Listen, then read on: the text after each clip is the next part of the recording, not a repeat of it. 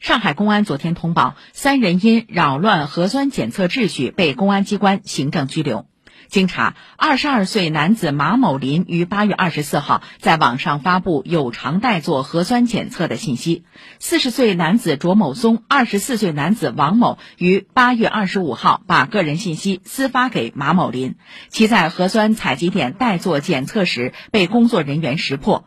目前，三人都已被奉贤公安分局行政拘留。